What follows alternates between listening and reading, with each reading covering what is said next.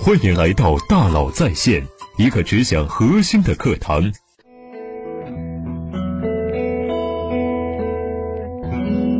你好，欢迎来到大佬在线。钱是这个世界上最便宜的东西。前几天和一个大公司的公关副总裁聊天，他说他最近很痛苦，竞争对手买了一些自媒体的年框，每月固定写几篇他们的黑稿，主题不限。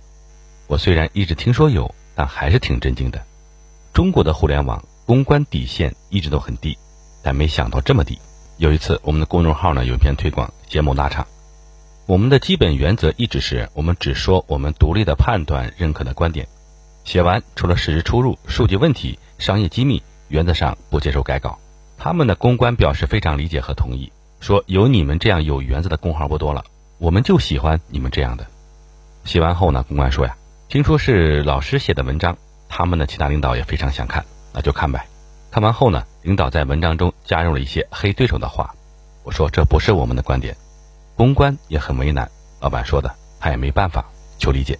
最后，我们没发这篇文章，虽然花了我很多时间，文章都写完了，但这不是我的观点。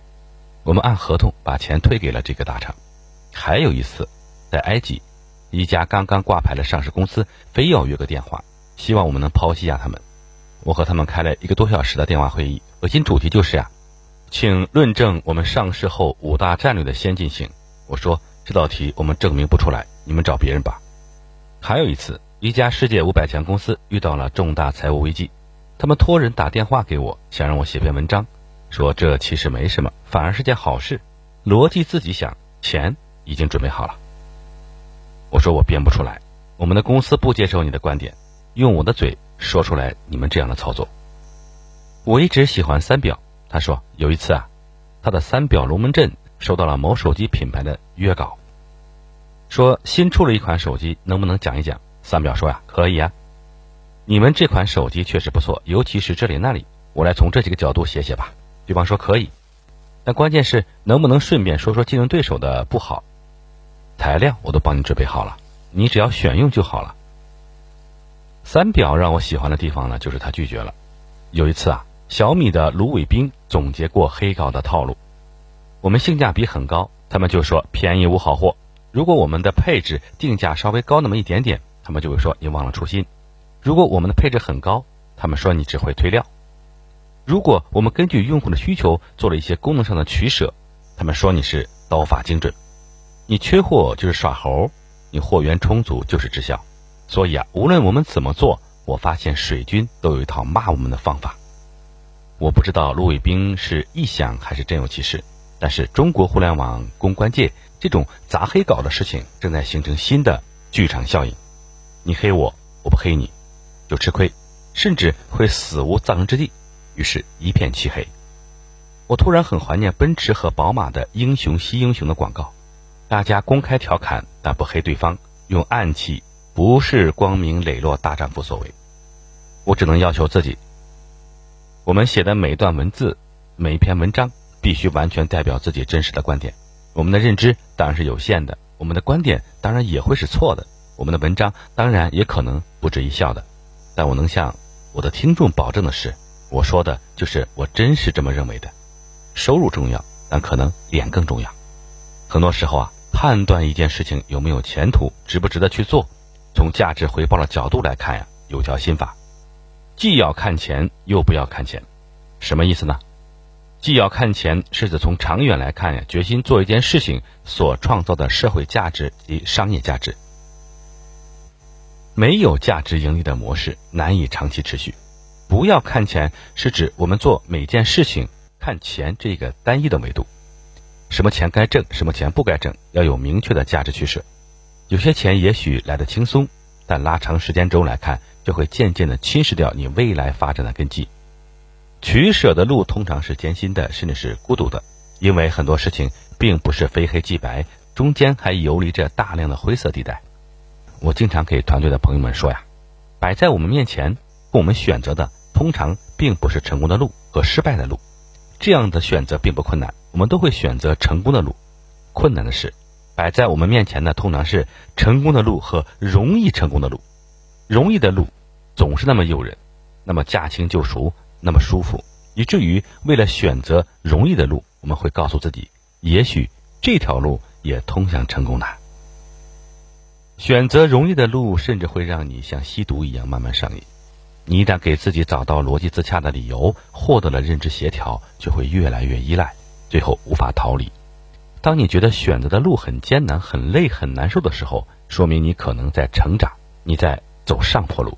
当你觉得选择的路很容易、很爽、很舒服的时候，说明你可能在逃避，你在走下坡路。很多时候，不是不在乎钱，只是不能在乎这点钱。比钱更值钱的，是你的价值观，是你做事的态度，是你取舍的方法论，是你提供的价值。钱是这个世界上最便宜的东西。那么。除了既要看钱又不要看钱，这条心法还有吗？有的，它就是价值空间。一个企业真正的利润到底从哪里来？如果你跟竞争对手一样，生产一件商品的成本都是三块钱，那么你其实没有真正的利润。大家的成本和售价都差不多，用户为什么要买你的商品呢？你说别人都卖五块钱，那我可以降价，我卖四块。不是你降了价，用户都跑到你这儿来了，竞争对手也会跟着降价。最终，你们的售价一定会稳定在比成本高一点点的程度上，比如说三块三，大家都不会再降价了，因为再降价就活不下去了。这个时候，你挣到了三毛钱，其实只是社会付给你的辛苦费，那并不是你真正的利润。你真正的利润一定是通过某种创新，做到你的成本比别人更低，能够用同样的成本获得更高的价值。当整个行业的成本都要做到三块的时候，你有没有本事把它做到一块钱？当你把成本做到一块钱，别人学都学不来的时候，你比别人便宜两块钱，才是你真正的利润。这两块钱，我们把它叫做价值空间。其中一块钱分给用户，一块钱留给自己。这个时候，同样的商品，别人成本三块，卖三块三，而你可以只卖两块钱。用户一定从竞争对手那里投入到你的怀抱，因为你帮客户省了钱。只有当你帮客户省钱的时候，你才能真正挣到钱。价值空间就是判断一件事情有没有前途、值不值得做的第二条心法。还有，它就是全局性增量。你和外界所有的合作都应该创作全局性增量。什么是全局性增量呢？我和你没有合作的时候呢，你能收益十五，我能收益十，我们加在一起总共收益了二十五。但是如果我们合作，那么你就能收益二十五，我能收益二十。我们加在一起，总共收益了四十五，这多出来的二十就是全局增量。我们因为彼此合作，都变成了更好的我们。我来举个例子，在一个行业里，比如说一个区域内的餐饮企业，一个区域内的健身企业，大家平时彼此之间是一个竞争关系，彼此间分流了客户，也有自己的受众。这个时候有没有可能不同品牌和不同公司的企业机构能够联合起来，然后抱团取暖呢？面对经营环境突然发生变化、经营困难的非常时期，恰恰是化干戈为玉帛、多交朋友的好时机，而不是在想怎么竞争把别人打死。这个时候，大家都想活下来，想活下来，其实都是需要多交朋友的。比如，大家组建一个联盟，这个联盟里，大家彼此之间可能是竞争对手，但是却又彼此依存于整个大行业的环境，一荣即荣，一损即损。只要加入这个联盟的企业家。任何人在非常时期遇见生死存亡的问题，其他成员都必须不懈余力的去抢救，哪怕是变卖自己的房子和股份，也在所不惜。这本质上就是一个相互保、一个相互保险的机制，大家加在一起谁也死不掉，其他人一起分摊损失也不大，分开却有可能被逐个击破。企业无论大小，拥有化敌为友的思维非常重要。无论是以某种方式跟他人共享资源，还是合作共同降低固定成本，都能够大大增加存活的几率。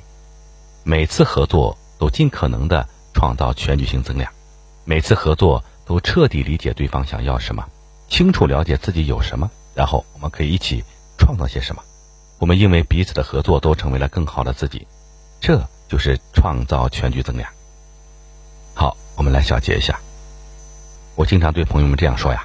判断一件事情有没有前途、值不值得做的四条心法：第一，要看既要看钱又不要看钱；第二，价值空间；第三，创造全局性增量；第四，舍满取半，拼命提升自己的价值势能。创业这几年来呀，常有人问我创业心得，我总结一下就是四个字：舍满取半。别人舍六，说九分，取八分；我要求自己舍九分，说八分，取六分。就是说呀，给别人交付九，自己只拿六，虽然看上去吃亏了，但是形成了非常好的动能。舍满取半才能有源源不断的系统动力，生生不息。这就是一三二模型。一到三，靠创新和效率。三到二靠舍满取半的性价比，就是消费者获益；二到一靠商业模式产生的持续盈利。与客户、朋友、同事、家人相处，其实也是一样。终极要义就八个字：做大蛋糕，舍满取半。做大蛋糕就是改善交易结构，创造效率空间。做有增量的事情，不要做右手换左手的事情。舍满取半就是让消费者因此获益，自己同时获得成功。挣的钱我不能都要，你先拿走一半，剩下的再给我。学到了就要教人，挣到了就要给人。做大蛋糕，舍满取半，就是人生的商业模式。舍满取半，拼命提升自己的价值势能。当你能提供真正的价值时，你的生意模式才会越来越顺畅。当你提供的价值不够差异化、不够大的时候，才要请人吃饭、陪人喝酒、唱歌、给人送礼、文件袋里塞钱，否则就没有生意可做。仰人鼻息，看人眼色，无非是无法提供真正不可替代的价值罢了。有同学问我，作为一名创业者，秉持很正的价值观做事，不送红包、不送礼，真的能活下去吗？当然，最怕你把干干净净挣的钱当做是童话，把游离在灰色地带上生存的经验当做是智慧，过早的在低层次上形成了逻辑闭环，在黑暗下生活太久了，以至于忘记了光明。当你能够提供真正的核心不可替代的价值时，就再不会有人向你开口要钱了，因为核心价值才是更大的利益蛋糕。互利共赢才是更大的生存智慧，不是弱肉强食，不是尔虞我诈。我对这位创业者说呀，我从没收过一分钱，也没送过一分钱，你一定要相信我，你是对的。这条路不仅能走通，还能走很远，前提是你得信。好感谢您的收听，咱们明天见。